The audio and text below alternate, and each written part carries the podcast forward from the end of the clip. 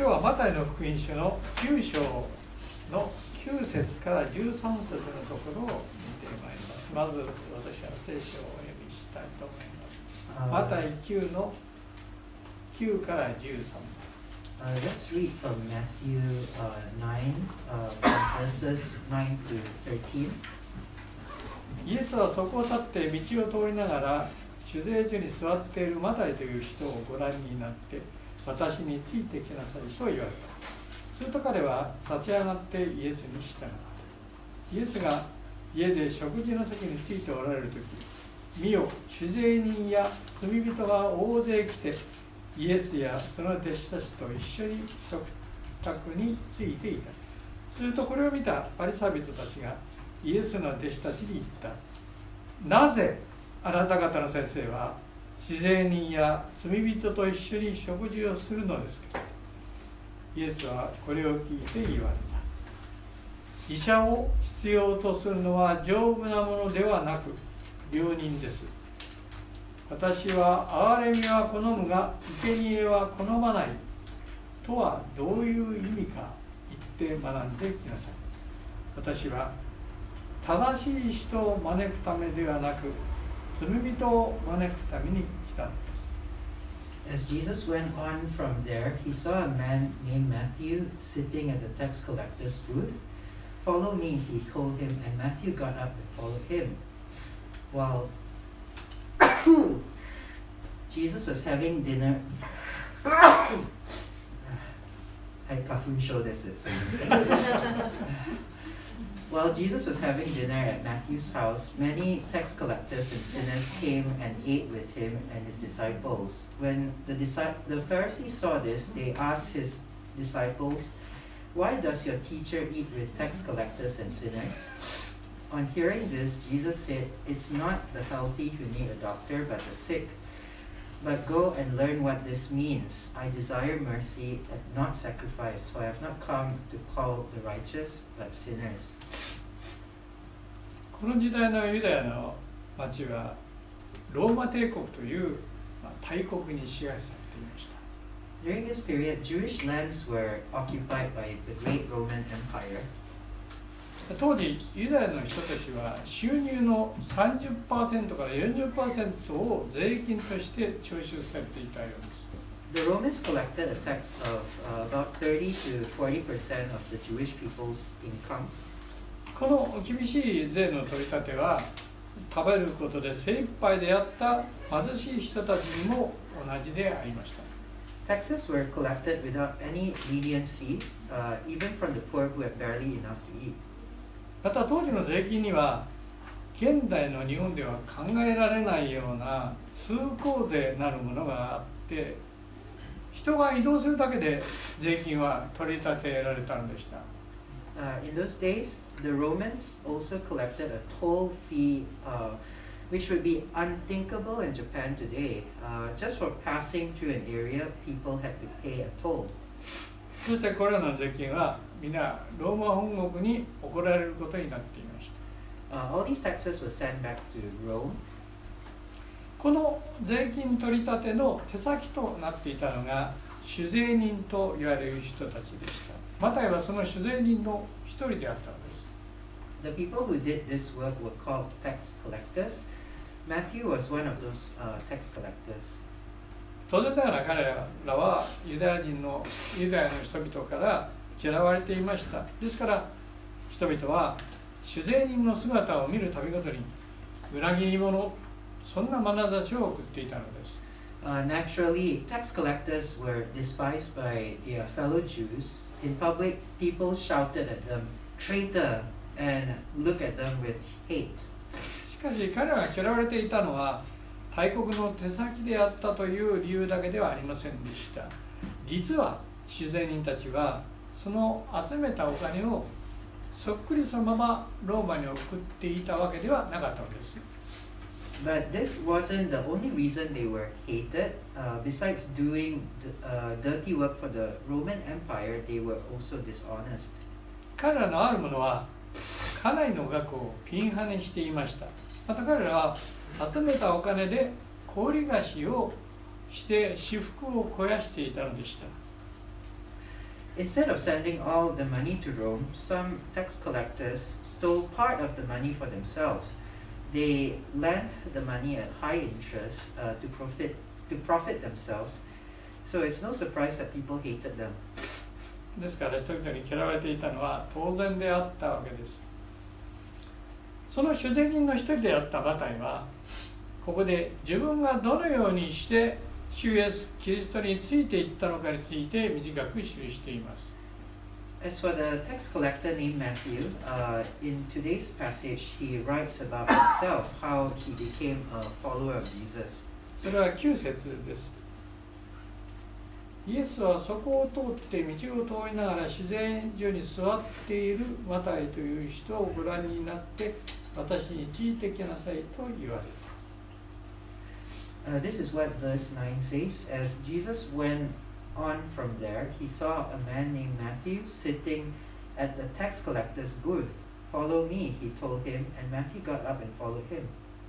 何でもない記事ですけれども、よく見るとここに大事なことが語られていると思います。It might seem like nothing dramatic happened, but if you think about it, what Matthew did was a big deal. マタイが主イエスに 私についてきなさいと言われたのは彼がこの酒税所から出てきた時ではありませんでマタイが酒税所に座っていた時でありました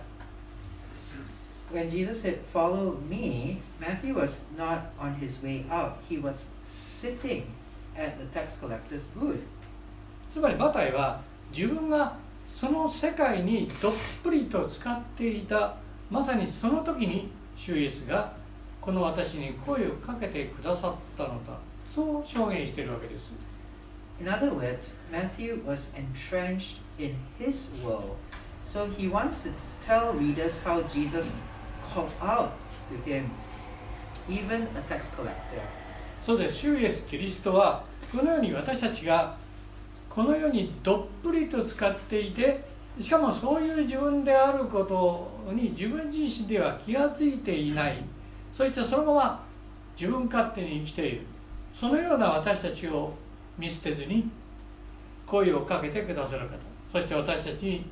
ついてきなさいと招いてくださる方であるとマタイは言いたいわけです。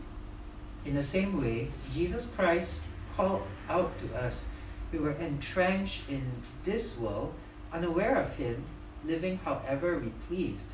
He did not abandon us, but He called out to us. This is what Matthew wants to convey about Jesus. 私たち人間はよく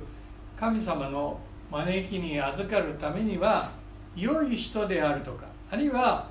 良い人のような生活をしていなければそう思ったりまたある人は何か良いことをこの積み重ねて神様に認められなければそのように自分の状態について、えー、考えてしまうかもしれません。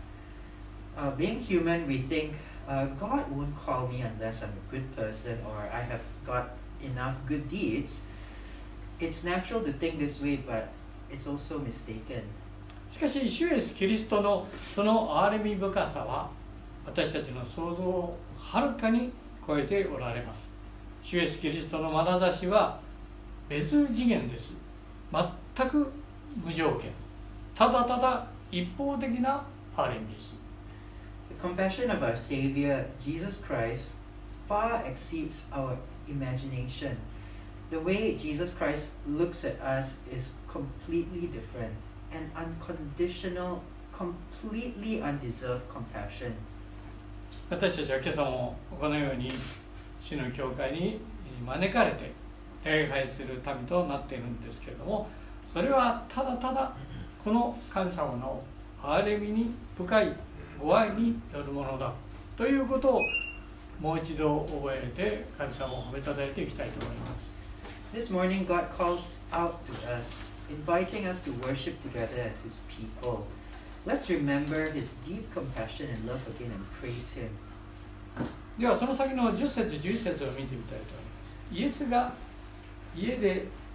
食事の席についておられた時見よ酒税人や罪人が大勢来てイエスやその弟子たちと一緒に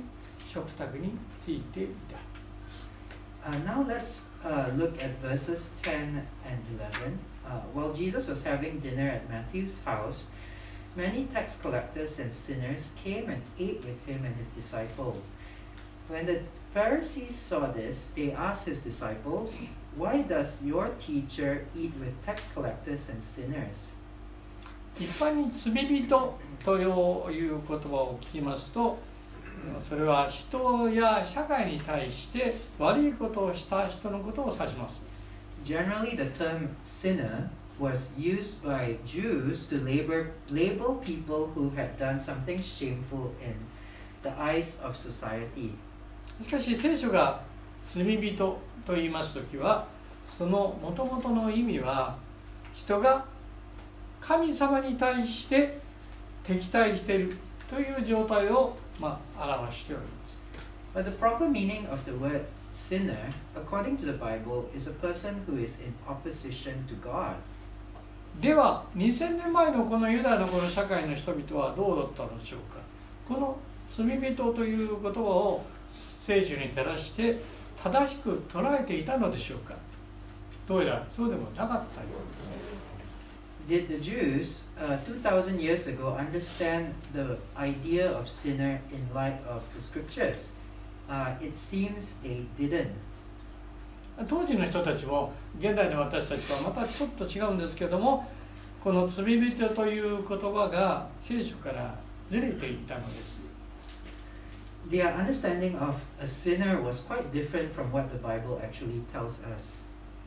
この時代のユダヤの社会で罪人という言葉が使われた時それは主に2つの意味で使われていました。In those days, the Jews had two meanings for the word sinner. 第一の意味それは立法を守らないという意味でしたもう少し正確に言いますと当時の宗教指導者たち独特の旧約聖書の立法の解釈を守っていない人そういう意味でした The first was a person who does not observe the law, uh, more specifically, a person who does not follow the rules set by religious leaders based on their interpretation of Moses' law. 第の意味は道徳的に、まあ、いわば乱れた生活をしていて人々から見下されている人そういう意味でした。The second meaning of sinner is a person who is immoral and looked down by society. ここにいたパリサイ人たちがここで罪人という言葉を使っているその意味はこの2番目の意味でしたつまり具体的に言いますとここに出てくるマタイのように酒税人をしている者そして貧しさのあまり体を売って生活していた遊女遊女たちのことを指していたのです In today's passage, when the Pharisees used the word sinner, they meant this second meaning. They were referring to Matthew, the other tax collectors, and to women who sold themselves as prostitutes out of poverty. ああ、けがらわしい。あの人たちは罪人だ。こんな言い方です。ところが、シュエスは、この当時の宗教指導者が罪人と呼んでいた、そういう人たちと、なんと食事を共にしていたのでした。まるで家族のように、一人一人と向き合い温かい交わりをしていたのです Yet Jesus was eating at the same table with those people that the religious leaders called sinners. Jesus sat down with them as if they were family, people he could show warmth and affection. パリサイ派、まあ、これは立法主義的な真面目派の信仰者たちと言ったらいいと思いますけれども彼らは主イエスのその様子を見て大いに憤慨したのです。Uh, the Pharisees were a religious sect that took the law very seriously. Um, watching Jesus, they were horrified. 彼らはイエスよなぜこのような不潔な連中と付き合いをするのだ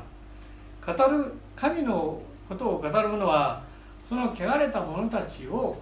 排除して己を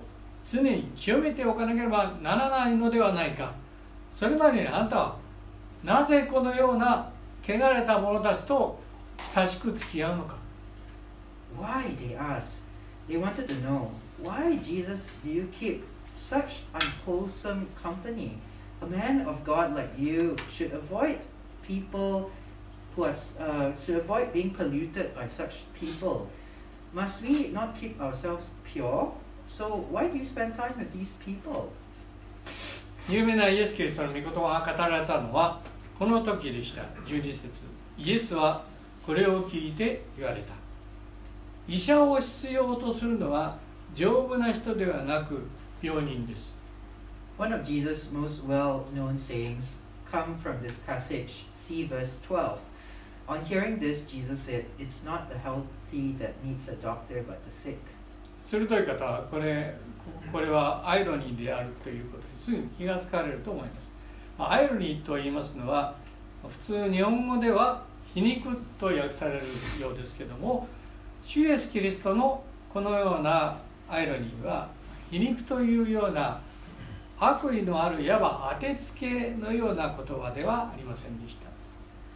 Uh, you see the irony in Jesus' words. By the way, the word irony is often translated into Japanese as hiniku, which can be which can mean sarcasm.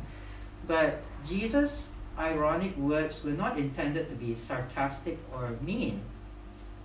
主イエスキリストのアイロニーそれは人々を真理に導こうとする人が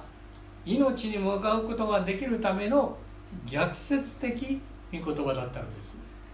Jesus' irony doesn't aim to hurt people, but to lead them to truth and life. 私たちがそのアイロニーを聞きます時思わず己の胸に手を当てて自分はどういうものなのかということを深く自己調査することができるそういう言葉だったのです When we hear those words, we can't help but ask ourselves, which am I, the healthy or the sick? Jesus' words are meant to make us reflect on ourselves. つまり主イエスキリストはここでパリサイ派の人たちに向かってこうおっしゃっておられるわけです。あなた方はここにいる人々から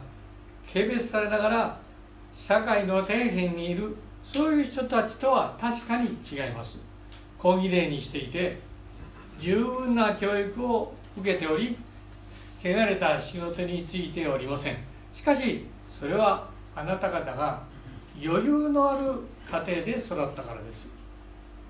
In other words, this is what the Lord was saying to the Pharisees. Uh, it's true that you are different from these people who are despised by the rest of society. You're well, you're well dressed and well educated. You don't go to the kind of, you don't do the kind of dirty work they do. But that's because you came from better families. しかしこの 食卓についている人たちは貧しい家庭で生まれ必死に生きてきて気がつくとひどく汚れた生活をしていた。しかし彼はそういう自分に気がついた人たちでありあった。ああ自分はなんと汚らしい人間なのだ。ああ自分はまさに汚れた病人なのだ。そのように自分の本当の姿に気づいた人たちです These people were born into poverty. They lived through desperation and they have done shameful things. But they realize uh, that they realize that about themselves. They know I'm a disgrace. I'm dirty. I'm sick. They're aware of their own condition. そしてこの人たちは神様の見舞いでこの 己の罪の大きさに心を痛め悔い改めの決心に導かれた人たちになるんです Before the throne of God, they are truly sorry for everything they have done. They have been led to repent. しかしどうやらあなた方は残念ながら私は病人だとは自覚していないようですね You, on the other hand, do not say, I am sick. You do not realize that about yourselves. 話が聖書から少し離れますけれども私が以前愛知県にいました時教会の牧師をする傍ら近所のキリスト教主義の幼幼稚園で毎週聖書の話をしておりました Let me step away from the passage for a moment. Um, when uh, I served, uh, when serving as a pastor in IG Prefecture, I taught Bible stories at uh, a Christian kindergarten nearby every week. その幼稚園ではお母さんの集いもありましてそこではどんなことでも牧師に質問していいというそういう自由な会になっていました There were also uh, there we also had a gathering for mothers where the mothers could ask the pastor anything. 若くて元気でまるで高女子高生のようなお母さんたちから楽しい質問が次々と出てきました These mothers were young and lively, uh, and they almost seemed like high school students. They asked all kinds of fun questions. その楽しい会でえーある時こんなことがありましたそれはもう終わりの時間があ終わりの時間になっていた頃ですそこで私はでは最後の質問にしましょうどなたか質問ありますかと申しました At one of those fun meetings, I wrapped up the session by saying, uh, "We have time for one last question. Does any anyone have a question?" すると一人のお母さんがスーッとこう手を挙げましてこう質問したのでしたなぜクリスチャンの人たちは毎週毎週教会に行くのですか One mother raised her hand and asked, uh, "Why do Christians go to church every single week?" 私はこの質問に詳しく答えようとしたんですけれどもしかし時計を見ましたらもう終わりの時間が過ぎていましたそこで私はこの質問に思いっきり短く答えたのでした I looked at the clock and saw that we had uh, very little time left, so I tried my best to give a short answer. クリスチャンが毎週毎週教会に行くその理由はつまりそれは実はクリスチャンたちは皆重い病人なのです。クリスチャンたちはみんな自分は病人なのだ。そう自覚している人たちなんです。ですから毎週休まないように教会の映画に行かなければと思っているんです。Why do we attend church every week? I said the short answer is this Christians are like people with a serious illness who have to go to the hospital every week. Christians uh, are people who realize they are ill, so that's why they feel the need to go to church every week. そうしましたら若いお母さんたちがですね一斉に声を合わせて「えー」というのでした中には「えー、クリスチャンって病人なんだ」そんなことを言う人もいたのです The mothers all seemed surprised. One said aloud, Really? So Christians are people who are ill? 聖書に戻りますけれどもこの時主イエスはこのパリサイ派の人たちに自分たちも病人であるということに気づいてほしかったわけですですからこのようなアイロニーを使ってでは私たち人間はどんな病気にかかっている？と主イエスは言われたのでしょうか Coming back to our passage, Jesus wanted the Pharisees to realize that they too were sick. So he conveyed this through an ironic statement. As for us, Jesus also wants us to ask, what kind of illness are we suffering from? 皆さんはキルケゴールという、まあ、デンマーク人の哲学者のことを知っておられると思いますけれどもあ 彼の本を読んだことがある方もおられるかと思います You may have heard of the Danish philosopher Kierkegaard. A, few of you may even have read his uh, writing. ある方はそんな哲学者の難しい本はきっと難しいしあんまり読みたくありませんとおっしゃるかもしれません Some of you may have uh, may maybe thinking I, I wouldn't probably understand what he wrote even if I tried. 私も若い頃そのようでしたけれどもしかしこのキルケゴールの書いた「死に至る病」という本を読みました時に私はこれは面白い分かりやすいなそう思ったのです That's what I thought at first too, but when I tried reading his book, uh, The Sickness Unto Death, I thought, wow, this is interesting and not hard to understand. この「死に至る病」という本ですけどもちょっと難しそうな本ですが教会の礼拝にいつも来ておられる皆さんでしたらとても分かりやすい内容になっているのです It may sound like a difficult book, but I think that those of you who come to church often find it both interesting and easy to understand. もっともこの本途中から19世紀の哲学者っぽい何かゴテゴテとしていて分かりにくくなっていくのですけども少なくとも最初のちょろんのところはいつも教会に来てる皆さんでしたらどなたが読んでもとてもよくわかるうなずける本当にそうだと思えるそういう内容です Well, uh, in the middle of the book, it does become dense and difficult, uh, like any 19th century philosophy book. But at least the beginning of the book is quite understandable for regular churchgoers. When you read it, you say, ah, that's really true. ところでこのキルケゴールという名前はあのこの本を読んで読んで後ろの方に書いてあったので分かったんですけどもキルケっていうのはドイツ語のキルヘ教会という意味だそうでゴールっていうのはガルテン庭という意味なんだそうですつまり教会の庭というちょっと変わった名前です Speaking of uh, Kierkegaard, the first part of his name, uh, Kirch, means church in German, whereas uh, Garten means garden. This unusual surname means church garden. このことでも分かりますようにこのデンマーク人の祖先は代々教会の牧師館に住んでいたようです